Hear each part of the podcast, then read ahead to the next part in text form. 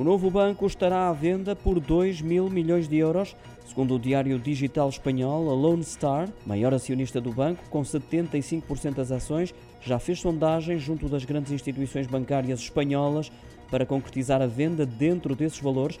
Fontes envolvidas no processo garantiram, no entanto, à mesma publicação que para que o negócio se faça, a gestora de fundos norte-americana terá que baixar a fasquia para valores inferiores a 1.500 milhões de euros. Segundo as mesmas fontes, a venda pode acontecer ainda este ano ou então no início de 2024. O CaixaBank e o Santander são na banca espanhola as entidades nas quais o novo banco melhor se enquadraria devido à sua dimensão, explica o jornal espanhol.